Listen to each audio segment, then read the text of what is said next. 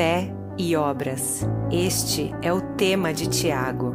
Não praticamos as obras para ser salvos. Somos salvos pela fé, por isso praticamos as obras. Esta é a mensagem de Tiago, que nós, em nossa própria capacidade, não podemos enfrentar a adversidade.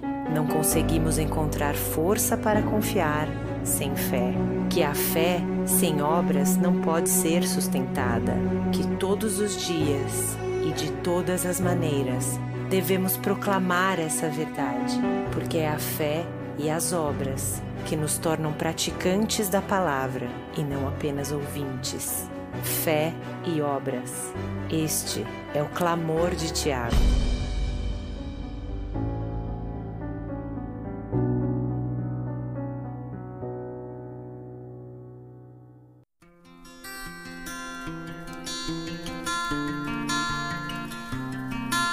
Olá, caros ouvintes, sejam todos bem-vindos a mais um programa Família em Foco.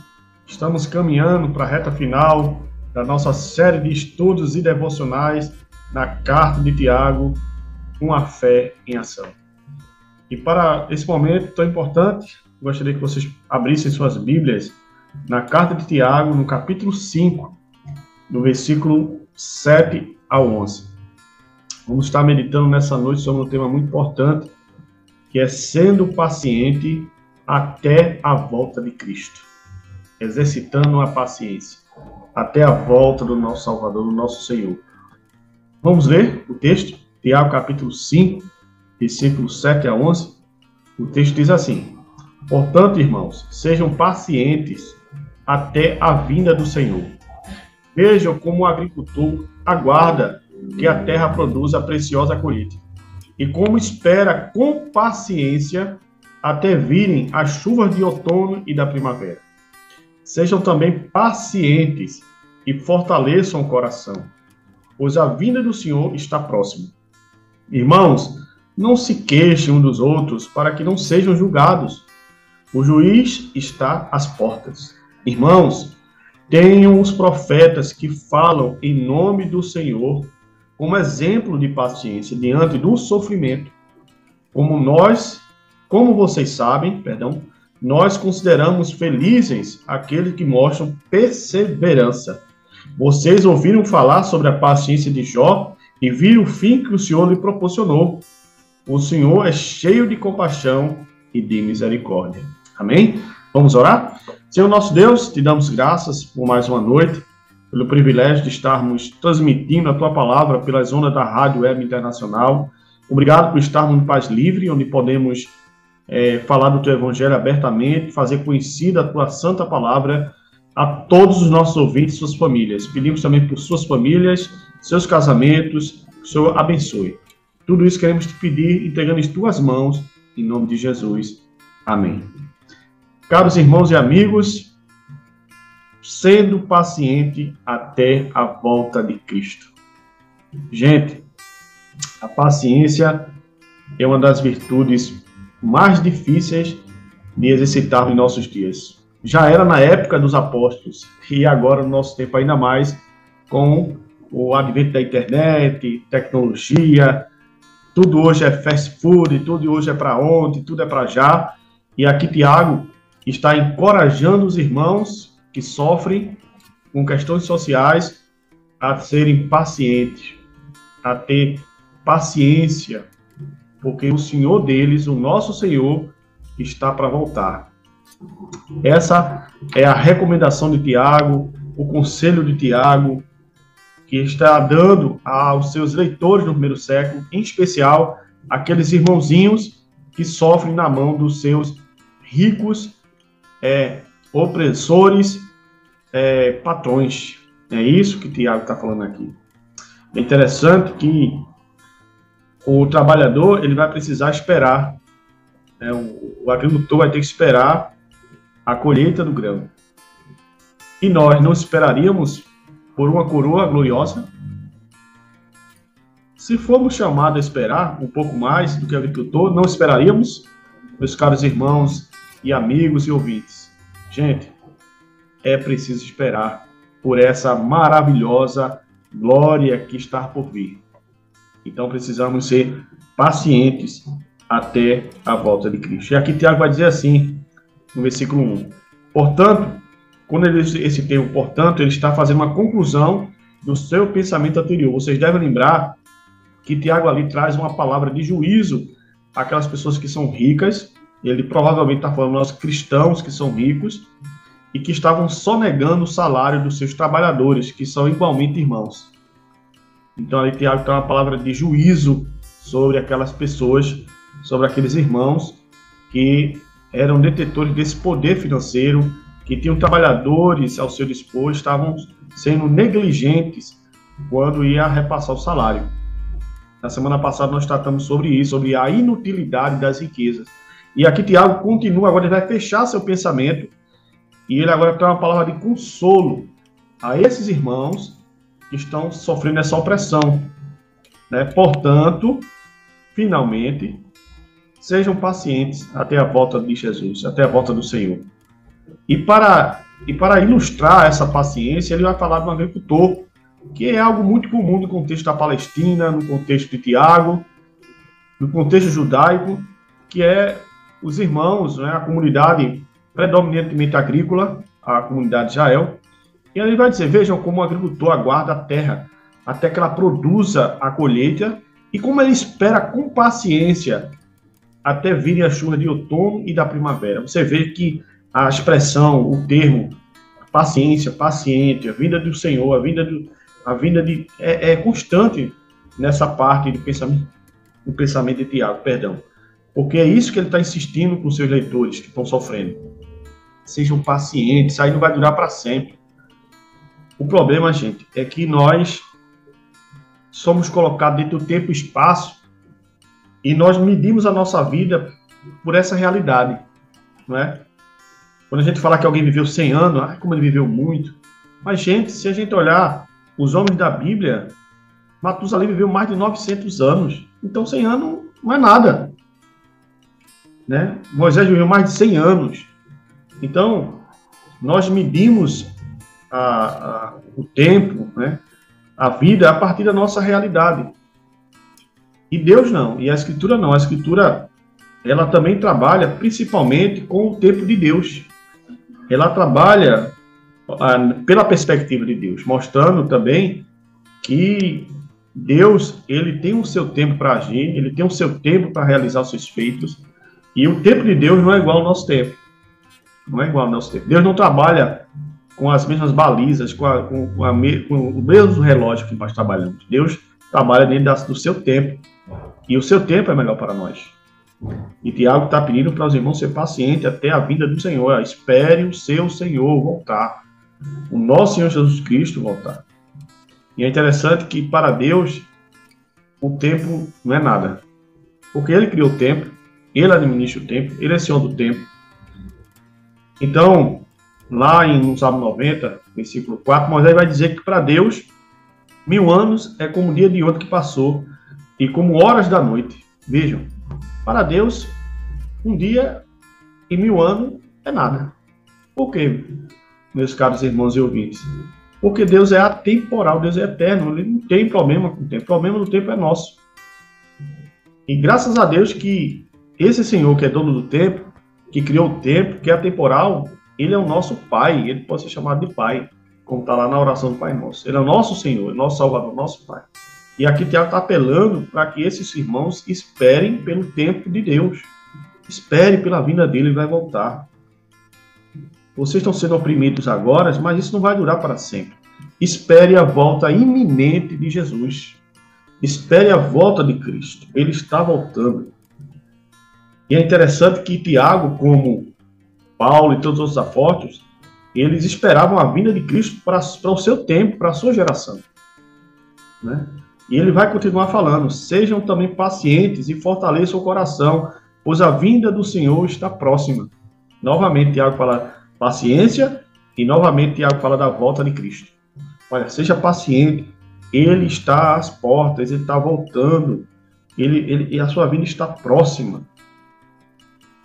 E ele continua, meus irmãos, não se queixem dos outros para que não sejam julgados. O juiz está às portas, novamente. Tiago está falando da volta de Cristo, da volta do Senhor. E antes, e antes mesmo de falar da vinda, ele fala que nós não deveríamos estarmos nos julgando uns aos outros à medida que estamos sofrendo as opressões, seja por negligência dos nossos patrões em pagar os salários, seja por qualquer outra dificuldade ou tribulação, que nós não viéssemos a cair na, no pecado de estarmos julgando aos outros, quebrando a palavra de Deus, como está lá em Mateus 7,1, onde Jesus vai falar o sermão na montanha, né? Não julguem para que vocês não sejam julgados, porque a mesma medida que vocês medem será a medida para vocês também. Então não caiam nesse pecado de estarem julgando um aos outros. Não julguem. É isso que Tiago está orientando aos seus irmãos e provavelmente linkado novamente com o nosso Senhor Jesus. E Tiago continua falando para nós. Né? Ele vai falar, irmão, não se queixa, o juiz está às portas. E aqui Tiago agora faz lembrança, traz lembrança, né? Ele faz a citação do termo é, do juiz está às portas. Né? Provavelmente é uma citação de Marcos 13, 28 a 29, onde Jesus, falando dos últimos dias, dos dias finais, ele fala, né? interessante que ele também usa a figura da agricultura, né? versículo 28, ele diz assim, Marcos 13, 28, aprendam a lição da figueira. Quando seus ramos se renovam e suas folhas começam a brotar, vocês sabem que o verão está próximo. Assim também, quando vierem estas coisas acontecendo, está né, tá falando aqui do, do, dos sinais da sua vinda, saibam que ele está próximo, saibam que ele está próximo às portas. Mesmo a mesma, a mesma terminologia, o mesmo termo, ó, o juiz está às portas. Esses termos fazem referência à volta de Jesus, à sua segunda vinda. E aqui Tiago emprega esse termo novamente linkado, né, dialogando com os evangelhos, falando, citando Jesus provavelmente. E aqui Tiago novamente fala para os irmãos, irmãos, tem os profetas que falaram em nome do Senhor Jesus, como exemplo de paciência diante do sofrimento. Aí, novamente, ele fala do Senhor Jesus e agora, novamente, fala de paciência e de sofrimento. Então, não era simplesmente uma questão de negligência, de salário, meus irmãos. Os cristãos do primeiro século estavam sofrendo muito, não só por negligência de dinheiro e salário, mas perseguição mesmo por causa do amor em Jesus Cristo. Lembre nós estamos falando da igreja do primeiro século, ela está sob o Império Romano, então a perseguição é muito dura. E aqui Tiago, ele fala da volta de Cristo e fala da paciência do sofrimento. E aqui cabe uma palavra muito importante quando falamos da volta de Jesus, que é a esperança de todos os cristãos em todo mundo, conforme as escrituras que amam a Deus, amam a sua palavra, que é que esse que o nosso Senhor volte, que o rei volte para nos buscar. E quando a Bíblia fala, principalmente o Novo Testamento fala sobre a vinda de Jesus, no grego ele usa três palavras que estão predominantemente em todas as escrituras, principalmente no Novo Testamento, quando fala sobre a volta de Jesus. E a primeira é a palavra parousia. Parousia. Que é a palavra mais comum para falar sobre a presença ou chegada de alguém. É? Ou a invasão de um exército sobre outra nação. Parousia. Por exemplo, 1 Tessalonicenses 4,16 vai dizer assim, Paulo falando sobre a vinda de Jesus. Pois, dada a ordem, com a voz do arcanjo e ressoada a tormenta de Deus, o próprio Senhor descerá do céu e os mortos em Cristo ressuscitarão primeiro. Então, o que, o que Paulo está falando aqui? Que é a invasão, no bom sentido, né? A vinda de Jesus nas nuvens, Jesus vai invadir nosso espaço aéreo. É até irônico, né? Que o espaço aéreo não é nosso, é dele, tudo é dele. Mas ele vai invadir o espaço aéreo, né? Do mundo inteiro. E nas nuvens, ele vai arrebatar a sua igreja. Vai, ele vai levar os seus filhos, o seu povo, para estar com ele para sempre. Esse evento, na escritura, é chamado de parousia, né? É, é o termo faz referência a essa, essa invasão, essa presença, essa chegada de alguém é, em determinado lugar, em determinada, determinada é, invasão, em determinado local. Então, a vinda de Jesus, ela virá assim nas nuvens. Outro termo também muito comum nas escrituras do Novo Testamento, quando fala sobre a vinda de Cristo, é epifaneia. Epifaneia que é outro termo também muito usado para fazer referência à aparição de um Deus ou ao seu adorador. Fazendo referência a Jesus, significa a vinda de Jesus, a segunda vinda, né, Deus aparecendo ao seu povo. Nós temos, por exemplo, 2 Timóteo 4.1, vai dizer assim, na presença de Deus e de Cristo Jesus, que há de julgar vivos e mortos, por sua manifestação, a sua epifaneia, a sua vinda, e por seu reino, eu o exorto solenemente. Né? Paulo aqui está falando a Timóteo que quando Deus se manifestar na, é, com a pessoa de Jesus Cristo, a manifestação do seu reino, ele irá julgar. Então é a vinda de Cristo, epifaneia. E por fim, um termo muito conhecido também por todos vocês, que para alguns geram, geram até medo, é Apocalipse, que significa nada mais do que, nada menos do que revelação. Revelação, a revelação da segunda vida de Jesus Cristo, né? Esse vocábulo emprega isso, é deixar algo descoberto, algo visível. É interessante que a própria palavra Apocalipse significa isso, revelação. E é interessante que lá Apocalipse 1 em 1, capítulo 1, versículo 1, diz assim, a revelação de Jesus Cristo que Deus lhe deu para mostrar aos seus servos, para mostrar aos seus servos o que em breve há de acontecer. Ele enviou o seu anjo para torná-la conhecida a seu servo João. Então, mostrar e torná-la conhecida.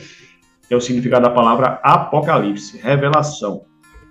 Portanto, aplicada a Cristo significa a vinda de Cristo. Ela, ela, ela deixa de ser encoberta para ser descoberta e claramente conhecida, exibida a toda a humanidade. A toda a humanidade. Claro que nós não podemos datar a volta de Jesus, mas está revelado que ele vai voltar. E se ele vai voltar, caros irmãos e ouvintes, precisamos, precisamos ter paciência, ser paciente, confiar na palavra desse Deus, na palavra do Filho de Deus, que estará vindo para buscar toda a sua igreja, todo o seu povo, que o serviu fielmente durante todos os milênios na terra, ressuscitar mortos e vivos que estiverem com ele vivos estarão com ele na sua presença. E aqui por fim Tiago vai falar da paciência de Jó. E agora Tiago vai apelar para a figura do Antigo Testamento.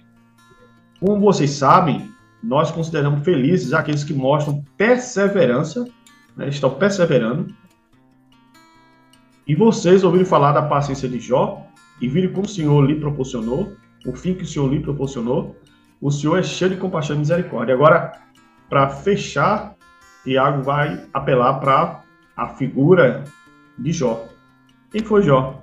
Jó foi um homem cristão, um homem crente, um homem temente a Deus, um homem que amava a Deus, sua palavra, ao ponto do próprio Deus testemunhar acerca da, da conduta, da fidelidade, da fé de Jó para o diabo. Veja, Deus dando testemunho de um pecador, de um filho de Adão. Deus tem visto meu servo Jó? Ele é um homem íntegro, reto, que se afasta do mal. Deus testemunhando acerca de Jó. Agora, o que acontece com Jó? Em todo o livro de Jó. Jó é provado por Deus, caros irmãos e ouvintes. É provado. E naquela provação, Jó foi aprovado. Lembram?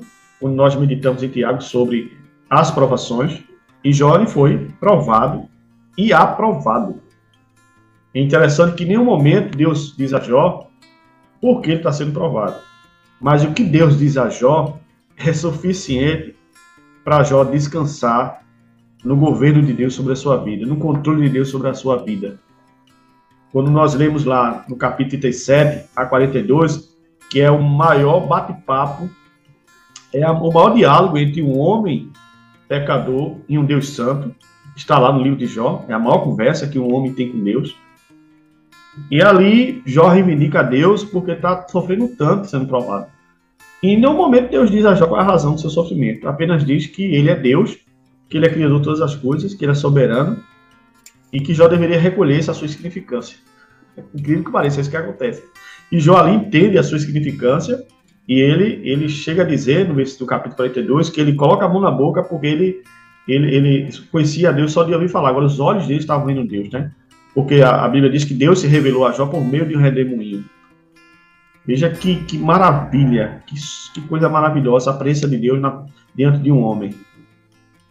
Depois daquela, daquele diálogo, a Bíblia diz que Deus mudou a situação de Jó.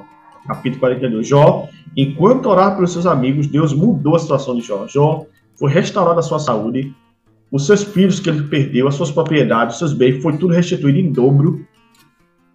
e Jó pôde testemunhar diante dos seus amigos o quão Deus é maravilhoso, quão Deus é fiel, o quão Deus é, é paciente, quão Deus é cheio de misericórdia e compaixão, como vai dizer Tiago aqui. E aí Tiago apela para Jó para mostrar o fim que Deus concedeu a Jó, que foi exatamente em meio às tribulações, ao sofrimento, às provações, Jó perseverou na presença de Deus e ele triunfou no final das contas. Ele foi abençoado no final das contas. Por quê? Porque Jó, meus irmãos e amigos, ele não blasfemou contra Deus. Jó não se desviou da sua fé. Por mais que ele tenha sido tentado pela sua esposa em fazer, ele não fez. E ali Jó foi até o fim, até o fim, cheio de chagas, de enfermidade, adorando a Deus. E é isso que Tiago vai, vai pedir aqui a todos nós, né? vai exigir que todo o povo de Deus se comporte, que sejamos pacientes nas tribulações até que o nosso Senhor Jesus volte. Você está sofrendo por alguma situação na sua casa, na sua família? Você está passando por alguma crise no seu casamento? Você está tendo algum problema com seus filhos? Eles estão envolvidos em drogas? Eles estão desobedientes? Seja paciente até a volta de Jesus. Continue sendo crente, sendo fiel, porque Deus vai nos recompensar. Nada nessa vida se compara à glória que está para ser revelada na vinda de Jesus. Quando os céus descer, a glória que o céu trará. Nada se compara. Se você está passando por algum sofrimento, alguma tribulação, seja paciente, como foi Jó. Seja fiel, como foi Jó. Porque Deus, gente, tem o melhor para nós. E tudo nessa vida aqui, por mais que pareça demorar muito, é passageiro é passageiro e precisamos ser pacientes. Que Deus nos encha da sua sabedoria e de sua paciência. Amém? Que nós possamos, possamos nutrir a paciência. E você que não conhece ainda esse Deus cheio de misericórdia e compaixão, como o Tiago fala, e que deu vitória a Jó, não perca essa oportunidade.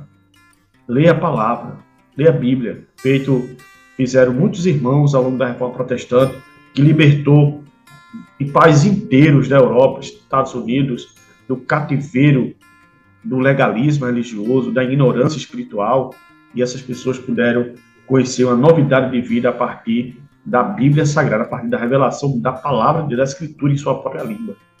Procure uma igreja local, mais para sua casa, pregue fielmente as Escrituras.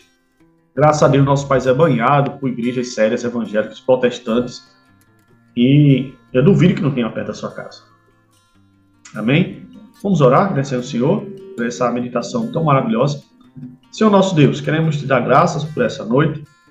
Queremos pedir de forma especial pelos corações, pelos corações de cada um ouvinte que estão nos ouvindo pelas ondas da Rádio, Rádio, Rádio Internacional, ou pelo Instagram, ou pelo Facebook.